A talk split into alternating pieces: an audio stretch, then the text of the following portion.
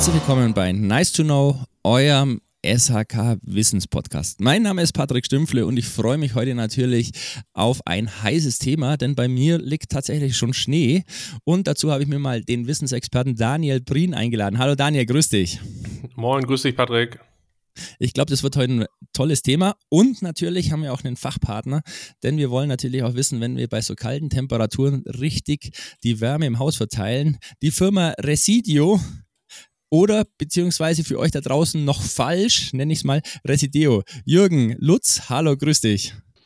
Hallo Patrick, grüße dich. Ja, du hast es schon angesprochen, Residio wird es ausgesprochen, nicht Resideo, sondern Residio. Das ist die richtige Betonung. Ja. Richtig, also dass das draußen auch mal wirklich alle richtig sagen. Daniel und wir zwei haben schon immer gelacht im Vorfeld, weil wir es tatsächlich ja. immer falsch ausgesprochen haben, oder Daniel? Auf jeden Fall.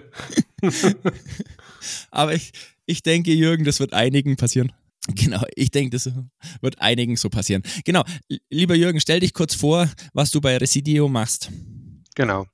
Ja, danke Patrick. Ja, ich bin bei Residio äh, für die Schulungen und Seminare zuständig und zwar bundesweit. Also ich komme in der, in der ganzen Republik äh, umher und äh, herum und äh, widme mich dort speziell dem Thema der, der Heiztechnik, also weites Feld und äh, dort natürlich entsprechend unserem Portfolio schwerpunktmäßig der Hydraulik, nicht nur dem hydraulischen Abgleich, sondern eben auch der der großen Anlagenhydraulik, wie hydraulische Weichen, wie äh, Einspritzschaltungen, was weiß ich, alles mögliche, Mischer, Ventile und so weiter. Ja. Bin seit, äh, vielleicht noch ergänzend, ja, ich bin seit über 30 Jahren äh, bei, ich habe begonnen bei Centra Bürgle, vielleicht noch ergänzend, ja. Äh, dann sind wir später Honeywell geworden und jetzt seit fünf Jahren sind wir Residio. Kann jetzt also auf über 30, äh, ja, ich bin jetzt im 33. Jahr bei der Firma. Auf jeden Fall ein langes Thema, würde ich sagen. Genau. Daniel, das ist auf jeden Fall schon mal, und wir haben schon gesprochen drüber, diesen hydraulischen Abgleich, hat jetzt äh, Jürgen schon gesagt, und das wird heute auch unser Thema. Jeder hat schon mal eigentlich davon gehört, aber was ist denn eigentlich jetzt genau dieser hydraulischen Abgleich und für was brauchen wir den eigentlich in den Heizungsanlagen? Ja, also wir alle kennen ja so ein bisschen, also jemand, der sich ein bisschen mit der Thematik beschäftigt, dass ähm, die, die ähm, Leitungsverteilung und die Heizkörperverteilung im Gebäude ja nicht immer alle geradlinig sind. So, du hast überall im Gebäude verteilte äh, Heizkörper, mal einer dicht da dran an, der, an dem Zentralpunkt der Heizungsanlage, mal einer weiter weg. Und äh, ja, vereinfacht dargestellt, der hydraulische Abgleich ist einfach äh, grundlegend dafür da, dass alle Heizkörper in diesem ganzen wilden System ähm, ja, alle genug vom Kuchen abkriegen und äh, alle gleich versorgt werden, gleichmäßig. Genau, und da Jürgen gleich zu dir, kommen wir gleich dazu. Das heißt, ich muss ja was speziell einstellen und was muss ich denn eigentlich für den hydraulischen Abgleich eigentlich einstellen, dass im Endeffekt, wir sprechen ja von dem Wasser, also von dem Heizungswasser, auch wirklich sinnvoll über da sind? Ja, zunächst mal ist die, die Grundlage, damit ich überhaupt weiß, wie viel Wasser wohin muss, muss ich zunächst mal, das ist immer die Grundlage, eine Heizlast kennen oder die Heizlast kennen. Das ist immer der Anfang von allem. Ich muss die Heizlast haben. Wenn ich die Heizlast habe, kann ich über die Heizlast die Wassermenge errechnen, die Gesamtwassermenge fürs Gebäude, die Wassermenge für den jeweiligen Strang und schließlich die Wassermenge, die der jeweiligen Heizfläche, ob das dann ein Heizkörper ist oder ein Fußbodenkreis, spielt gar keine Rolle, äh, zugewiesen wird. Und das wird, wie der Daniel schon sagte, durch Einregulierung, durch den hydraulischen Abgleich gemacht. Ja, jetzt habe ich eine Frage dazu und wie kann ich mir das eigentlich zum, zum Einfamilienhaus vorstellen? Du hast ja gesagt, wir haben da mehrere Heizflächen oder wir haben Heizflächen. Wie mhm. kann ich mir das so vorstellen? Wie läuft da dieses Wasser, beziehungsweise, also diese, du hast ja davon gesprochen, von diesen Massenströmen. Wie läuft denn das genau dadurch? Ja, also wir, wir beginnen, äh, wir beginnen am, äh, am Gebäude. Das Gebäude hat einzelne Räume, Dafür muss eine Heizlast errechnet werden und aus dieser Heizlast, die errechnet wurde pro Raum, entsteht eine Wassermenge pro Raum. Und nun muss eben durch den hydraulischen Abgleich, durch das Einregulieren an Strängen, gut, du hast jetzt vom Einfamilienhaus gesprochen, da gibt es nur einen Strang in der Regel, äh, dann eben an den Heizflächen muss einreguliert werden. Die Heizfläche, ich erfinde jetzt eine Zahl, bekommt 35 Liter pro Stunde und eine andere bekommt 55 Kilogramm pro Stunde, der andere im WC nur, nur 7 Kilogramm pro Stunde äh, an, an Wassermenge. Ja, das wird durch den hydraulischen Abgleich erreicht. Und da, da gehört natürlich logischerweise eine rechnerische Grundlage dazu. Das kann ich nicht aus dem, aus dem Ärmel schütteln. Daniel, jetzt bist ja du doch in einem, ich sage jetzt mal, größeren Betrieb. Ihr macht ja auch sehr viele Berechnungen, von denen jetzt auch der Jürgen erzählt hat. Was gibt es denn da für Berechnungen, um jetzt im Endeffekt auch diese, ja, ich sag mal, hydraulischen Abgleich machen zu können, von dem der Jürgen da gesprochen hat? Ja, also erstmal, erstmal wird, finde ich, immer dieses ganze Thema hydraulischer Abgleich immer noch so ein bisschen stiefmütterlich behandelt oder wurde es bislang. Ähm, findet jetzt immer mehr Anwendung, findet jetzt immer mehr Anwendung dadurch, dass es jetzt einfach auch für die ganzen Förderprogramme ein Muss ist, ne, dass der durchgeführt wird, wenn du jetzt eine Wärmepumpenanlage installierst zum Beispiel. Ähm, ja, Berechnungsgrundlagen. Also erstmal erstmal brauchst du halt diese ganzen, musst du diese Daten zusammentragen, die der Jürgen gerade schon sagte. Ne? Du musst einmal wissen, äh, eine genaue Heizlastberechnung. Im Optimalfall hast du im Vorfeld für die Planung oder für die Berechnung hast du einen Grundriss vorliegen, aktuellen, ähm, was für Heizflächen drin sind, also äh, welcher Typ Heizfläche, welche Größe, ähm, wie viele in einem Raum drin sind, das spielt ja auch immer eine große Rolle für die Heizlast des Raums. Ob ich jetzt einen Heizkörper zentral habe in einem Raum, zum Beispiel ein Wohnzimmer, oder ob ich jetzt auf zwei, drei kleine aufgeteilt habe. Ähm, dann halt die, die, die Heizlastberechnung vom Raum oder vom Gebäude, damit ich das halt äh, genau als Basis habe. Mm, und diese ganzen Faktoren brauchst du halt alle, um äh, entsprechend einen adäquaten hydraulischen Abgleich äh, ja, errechnen zu können und auslegen zu können. Ähm, ja, es gibt äh, eine Menge, eine Menge verschiedener Wege, das zu tun und das zu erreichen. Auch äh, wir haben ja, um das einfach vielleicht auch kurz vorwegzunehmen, ähm, verschiedene Verfahren. Also wir hatten ja bislang das Verfahren A, das ist immer so diese vereinfachte Geschichte, die äh, fand, fand bisher äh, quasi Anwendung. Jetzt für zum Beispiel jetzige Förderanträge ist so noch das Verfahren B zugelassen, ähm, weil das einfach präziser ist und ähm, ja, viel, viel mehr ins Detail geht. Und äh, ja, genau. Aber da äh, kann Jürgen sonst noch bestimmt noch was zu ergänzen, oder? Genau, da wollte ich gerade Jürgen fragen. Jürgen, ich denke doch, ihr von Residio werdet doch sicher da auch heutzutage, nennen wir es mal App, aber ich denke, da wird sicher auch ein Programm von euch geben, oder? Ja, genau. Aber bevor wir auf das Programm eingehen, möchte ich das, was der Daniel gerade äh, sagte, noch vielleicht ein paar Sätze ergänzen. Äh, er hat ja gesagt, äh, für die Förderung, die Bundesförderung für effiziente Gebäude, die ja im Raum steht und die nach wie vor aktuell ist, äh, ist das Verfahren B, das genauere Verfahren, das Berechnungsverfahren äh, Pflicht um zur Erreichung dieser Förderung. Das war bis zum äh, Anfang oder bis Ende letzten Jahres noch anders. Da durfte auch noch das Verfahren A angewandt werden. Äh, das ist die eine Seite. Aber wir haben ja auch noch äh, im Raum stehen und nach wie vor gültig die die Verordnung, die unaussprechliche Verordnung zur Sicherung der Energieversorgung über mittelfristig wirksame Maßnahmen, kurz N-SEMIMAF. Und äh, auch in dieser Verordnung ist eindeutig und klar das Verfahren B gefordert zur Ausführung eines hydraulischen oder zur Berechnung eines hydraulischen Abgleichs. Jetzt könnte man ja sagen, okay, die, diese Verordnung NSEMIMAF, die läuft Ende äh, nächsten Jahres oder im September, Ende September nächsten Jahres aus. Äh, das ist aber eine krasse Fehlleistung, wenn man das sagt, denn äh, die läuft nicht aus, sondern das, was in dieser äh, Verordnung drinsteht, wird dann in das Gebäudeenergiegesetz übernommen. Und das heißt für uns, wir werden, wir werden, und das muss man so deutlich und klar sagen, wir werden in ein mindestens ein Jahrzehnt oder länger, weil 80, es sind ungefähr 80 Prozent unserer Anlagen nicht abgeglichen. Wir werden in ein Jahrzehnt, in ein Jahrzehnt des hydraulischen Abgleichs gehen. So deutlich muss man das sagen. Und ja, wir haben dafür ein Programm, eine, beides. Wir haben ein Programm und eine App.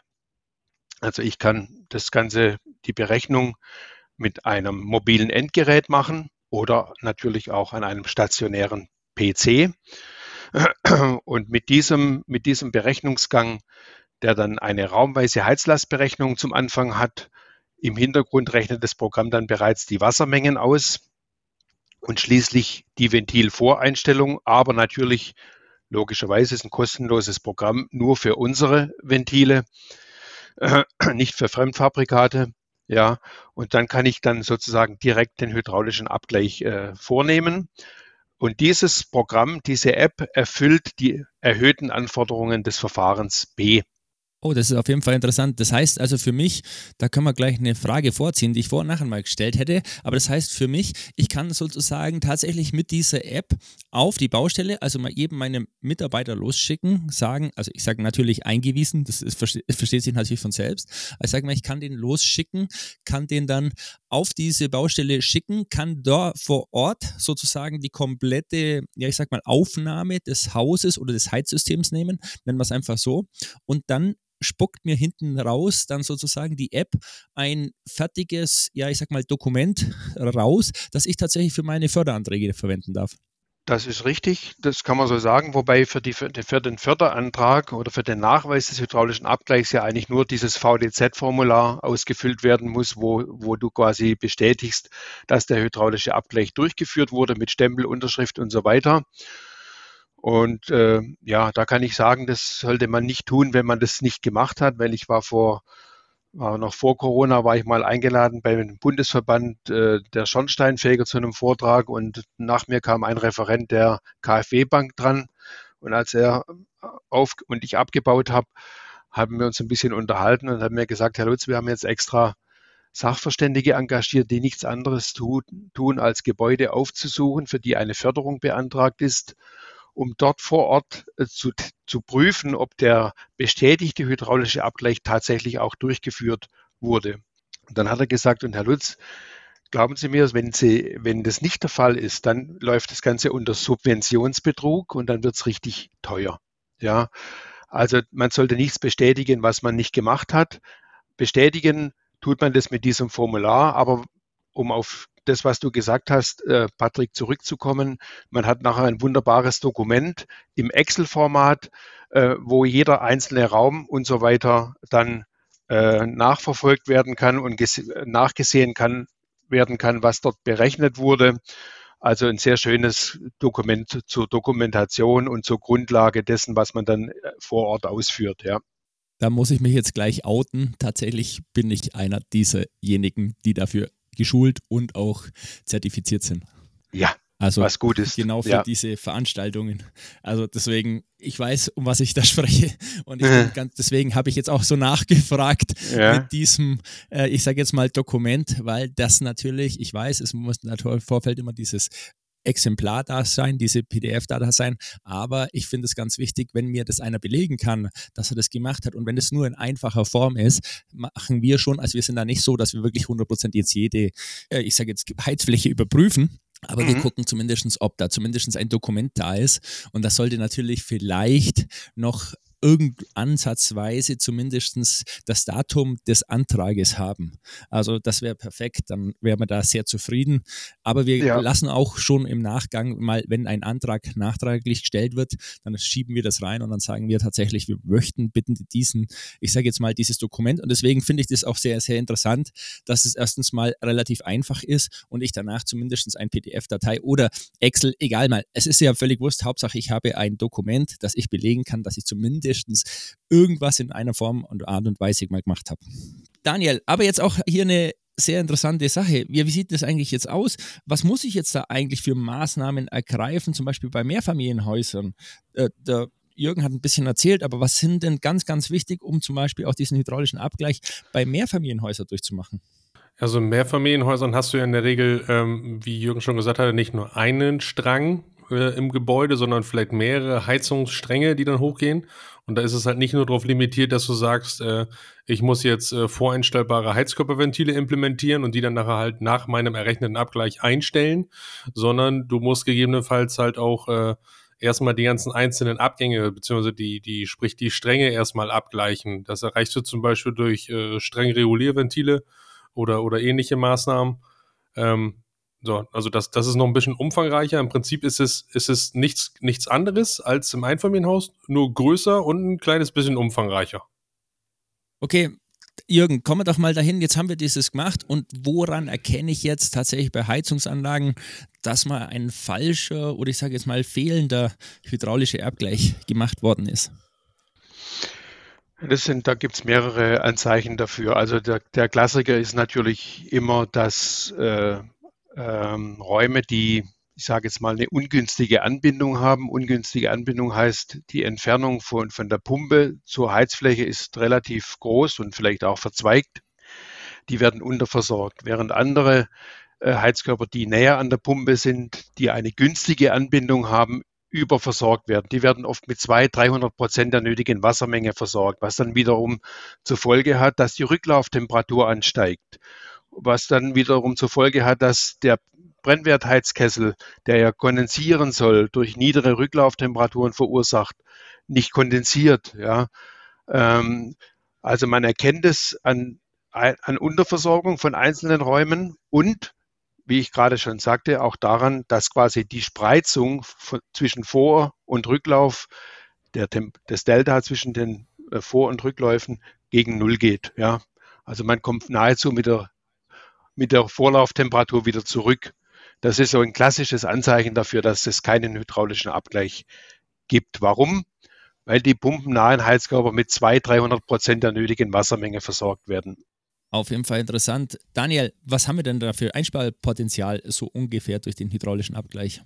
Also ich sag mal, man, man sagte so, diese Faustformel, die man immer auch den Kunden gerade gerne bei Gesprächen und Beratungen weitergeben kann, ist immer so zwischen 5 und 10 Prozent, je nach Umfang der, der, der Heizflächen und, und, äh, und Dimensionierung der Heizflächen.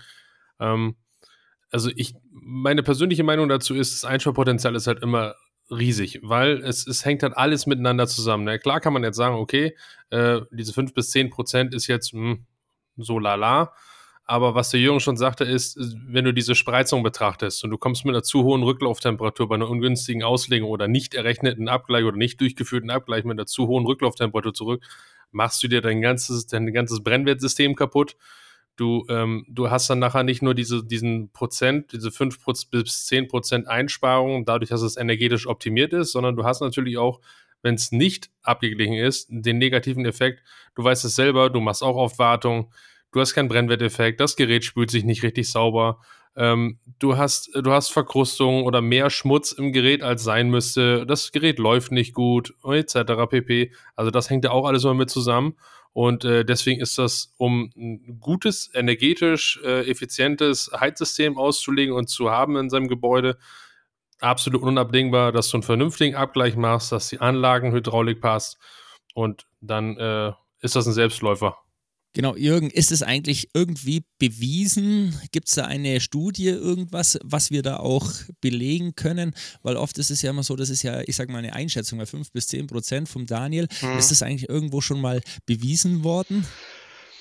Ja, also es ist mal äh, im Jahre 2000, war das 2003, ja, 2003 eine Studie durchgeführt worden, die hieß Optimus von der Fachhochschule Wolfenbüttel mit dem Professor Wolf an der Spitze und ähm, heute heißt die Ostfalia Hochschule, aber es spielt ja keine Rolle.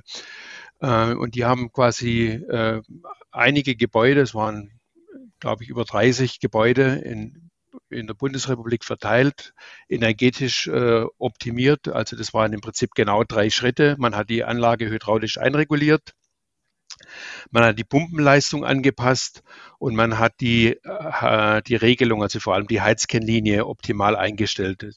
Mehr, mehr war es nicht. Diese drei Maßnahmen wurden durchgeführt im Rahmen dieses Projektes an diesen Gebäuden. Und äh, am Ende des Tages hat man gesagt, äh, man kann durch diese drei Maßnahmen im Durchschnitt etwa 10 Kilowattstunden pro Quadratmeter und Jahr einsparen. Also 10 Kilowattstunden, das rechnen wir jetzt einfach um, wäre ungefähr ein Liter Heizöl pro Quadratmeter und Jahr oder ein Kubikmeter Gas pro Quadratmeter und Jahr. So, und wenn ich jetzt dann, keine Ahnung, 150 Quadratmeter äh, beheizt im Wohnhaus mit Einfamilienhaus mit 150 Quadratmeter beheize und ich kann dann äh, einen Liter Heizöl, das sind es 150 Liter pro Jahr, ja, rechnen wir einfach mal ganz grob einen Liter, äh, ein Liter, ein Euro, dann sind es 150 Euro pro Jahr. Das heißt, da kommt ganz schnell eine erkleckliche Summe zusammen über die Jahre und man hat eine sehr, sehr kurze Amortisationszeit äh, für die drei beschriebenen Maßnahmen. Einregulieren, Pumpenleistung anpassen und äh, die Heizkennlinie richtig einstellen. Das sind die drei Maßnahmen und dadurch kommt diese wissenschaftlich nachgewiesene Einsparung 10 Kilowattstunden pro Quadratmeter und Jahr zusammen. Auf jeden Fall sehr, sehr interessant. Und ich denke, das wird auch sehr wichtig. Meine abschließende Frage an euch beide, kann jetzt einer anfangen, dürft ihr euch aussuchen. Wie wichtig ist das zum Schulen oder kann ich das wirklich aus der Praxis lernen? Jürgen, du darfst. Ja, also es ist eminent. Ich meine, ich bin in der Aufgabe der Schulung und bin mit Schulungen unterwegs. Es ist sehr wichtig und wir sehen es auch an den Teilnehmerzahlen und an der Nachfrage, die jetzt da ist, dass ich sagte es ja vorher, wir gehen in ein Jahrzehnt des hydraulischen Abgleichs aus meiner Sicht. Und äh, die Nachfrage ist sehr groß. Wie kann ich es machen? Wie muss ich vorgehen? Um die Frage, Patrick, von dir konkret zu beantworten, es ist nicht so, dass man jetzt einfach loslegen kann, sondern man muss natürlich, wie bei allem, wissen, was man tut. Und dafür bieten wir Residio die Hilfsmittel, auch die Unterstützung vor Ort. Wir haben ja die Außendienstler, die ja bundesweit unterwegs sind die gerne auch mal vor Ort kommen und eine Beratung oder eine Hilfestellung vor Ort geben, wenn es irgendwie Fragen oder Ungereimtheiten gibt. Und wir haben natürlich auch das bereits angesprochene Programm beziehungsweise die App. Also die App findet man in den, in den Stores, kostenlosen Download. Einfach Residio Heizlast eingeben, dann werden Sie das Programm sofort finden, die App. Und Sie finden das Programm dann auch äh, auf unserer Homepage, Residio Homepage ähm, unter dem Reiter Service und dort um, im Bereich der Software und Apps oder wie, die, wie der Unterpunkt dann heißt. Ja, das mal von oh, meiner Seite. Fall. Daniel, vielen, vielen jetzt Dank. bist du dran. Vielen, vielen ja. Dank, Daniel. Ja. Wie viel hast du dich schon vorgeführt, Daniel? Fortgebildet, Entschuldigung. Ähm, ja, was, also ich bin auch absolut derselben Meinung. Also man kann man immer Vorschriften und, und fordern und fordern und fordern. Aber ich sag mal, in Anführungszeichen, der kleine Handwerker, der draußen rumläuft und das machen muss, der muss geschult werden, der muss erstmal ein grundsätzliches Verständnis dafür haben, wie ist so eine Hydraulik aufgebaut, wie funktioniert die, wie ist sie effizient und was mache ich da überhaupt, was für eine Funktion hat dieser Abgleich, weil ich kann dann meinem Mitarbeiter sagen, hier ist die Berechnung, da du hast die Ventile da reingeschraubt, stell das ein. Aber wenn ich meinen Mitarbeiter schule hm, und sage, pass auf, das und das hat den Hintergrund. Das äh, wollen wir damit erreichen und das genau veränderst du jetzt mit dem Heizsystem. Das sind halt die elementaren Sachen, wo der das versteht wo der, der Handwerker das versteht oder der, der Kollege draußen das versteht, der das macht und durchführt und ähm, das auch verinnerlicht und dann auch für sich merkt, okay, das ist jetzt gerade super wichtig, was ich hier tue. Und das ist nicht nur, weil der da oben das gesagt hat und ich das machen muss, sondern einfach die Zusammenhänge zu verstehen. Und da bin ich auch ganz offen der Meinung, das wurde in den letzten, mein, äh, letzten Jahren halt bis, ich sag mal, zu dem Boom, bis zu dem Boom der, der Wärmepumpen und der für die Förderung vorgeschriebenen äh, hydraulischen Abgleichs, wurde das sehr stiefmütterlich behandelt und immer so ein bisschen, ach ja, hydraulischen Abgleich, das gibt es, aber hm, keine Ahnung, komm, wenn der eine Heizkörper nicht fahren wird, dann machen wir halt eine größere Pumpe rein. Genau. Ne, wir alle genau, kennen das Problem. Ja. Mhm. Äh, wir alle kennen das Problem, aber dann ähm, muss man sich jetzt halt zwangsläufig damit auseinandersetzen, sich weiterbilden, sich belesen. Und ich hoffe, der eine oder andere, der jetzt hier gerade einfach bei uns zuhört, äh, damit erreichen wir vielleicht genau diesen Effekt, dass er sagt, ah, okay, hydraulischer Abgleich ist vielleicht doch nicht so unwichtig. Ich sollte mich vielleicht mal weiterbilden, mich belesen, die App von euch oder das Programm von euch zur Hand nehmen, das vielleicht in seinem eigenen Haus einfach mal ganz kurz machen und mal schauen, ist das bei mir überhaupt alles okay zu Hause? Und dann vielleicht anhand seines eigenen Objektes, wie gesagt, Leute, das ist kostenlos, die App, äh, ladet euch die runter, schaut euch das an und äh, guckt nach, dass ihr das vielleicht, wie gesagt, bei euch selbst ausprobiert und dann einfach verstehen, was passiert hier gerade. Ja, auf jeden Fall. Vielen, vielen Dank. Das war sehr, sehr interessant, weil ich habe da eins jetzt auf jeden Fall mitgenommen. Jürgen, das habe ich mir aufgeschrieben sogar. Das heißt, ich kann mir durch diesen hydraulischen Abgleich tatsächlich nochmal äh, pro Quadratmeter 10 kW ähm, und das ist eigentlich ein Kubikmeter Gas oder ein Liter Öl, Heizöl sparen ja. pro Jahr. Und ja. das ist schon sehr, genau. sehr viel. Also wenn man sich das aus, ausrechnet, das sind bei meiner Fläche jetzt nur so nebenbei beheizt momentan, sind es 400 Quadratmeter. Das heißt, es wären also locker mal ganz einfach 400 Liter Heizöl oder 400 Kubikmeter Gas. Und das ist schon ein bisschen was. Also deswegen ist es, glaube ich, sehr, sehr wichtig, mal schnell hochzurechnen. Und das kann jeder mal selber für sich mal sein Haus oder seine Wohnung mal anschauen und sich mal überlegen, wie viel Geld das eigentlich tatsächlich ist. Also es gab, äh, Daniel, vielleicht noch ergänzend, in deiner, in deiner Region in Braunschweig ähm, ein, im Rahmen dieses Optimus ein Gebäude mit 1250 Quadratmeter Wohnfläche. Da hat man mit diesen drei Maßnahmen, die ich genannt habe, 21 Prozent Energie gespart. 21 Prozent. Und das ist schon mal eine Hausnummer. Ja, das ist schon immens, ne? Ja, das ist schon echt absolut, immens. Ja, genau. Ja. Für nur ein paar Einstellungen. Also, ja. also ein, ein, paar ist in Anführungszeichen, aber Also ich sag sogar- mal, für so ein bisschen am Ventil einstellen. Also, das ist ja, da kann man ja noch, ich glaube, da könnte man noch mal einen ganzen, Da- Daniel noch mal einen ganzen Podcast machen, wie man das überhaupt wirklich Locker, auch ja. einstellt. Auf jeden Also Fall. ich denke mal, wie kann man das einstellen, wie kann man das machen, was muss man überhaupt einstellen, was sind überhaupt Parameter? Wir haben jetzt nur mal die Grundlagen eigentlich besprochen. Also ich denke, da kann man noch einen richtigen Podcast drüber machen und denke ich, werden wir auch machen, Jürgen, zusammen mal wirklich so einen, was kann ich denn auch wirklich optimieren, weil ich denke, das ist sehr, sehr interessant. Ich komme gerne nochmal wieder. Trotz ja. alledem, Genau. Genau, gerne. Du bist auf jeden Fall eingeladen. Ähm, vielen, vielen Dank an euch beide. Jürgen, ich hoffe, dir hat Spaß gemacht, mit uns diesen Ja. Podcast aufzunehmen. Sehr gerne, hat mir Spaß gemacht. Ja, danke für die Einladung. Genau. Und Daniel, auch für dich immer vielen, vielen Dank. Es hat auf jeden Fall wieder Spaß gemacht, mit dir zum Podcast aufzumachen. Wir hören uns demnächst ja noch ein paar Mal. Wir haben noch Mhm. ein kleines Anteasern. In, ab nächstem Jahr werden Daniel und mich mal in Kurzform hören. Ich glaube, es sind zwei, drei Minuten jeweils, Daniel, oder immer? Ja, genau, so ein äh, so, so kleine Shorties haben wir auch für euch Kleine vorbereitet. Shorties. Also das heißt, wir Ein paar kleine Leckerlis für zwischendurch. für zwischendurch, für den kleinen Hunger, Wissenshunger zwischendurch. Genau. genau. Bis dahin, bis zum nächsten Podcast. Ich freue mich. Vielen Dank an euch beide und dann ciao. Tschüss. Tschüss.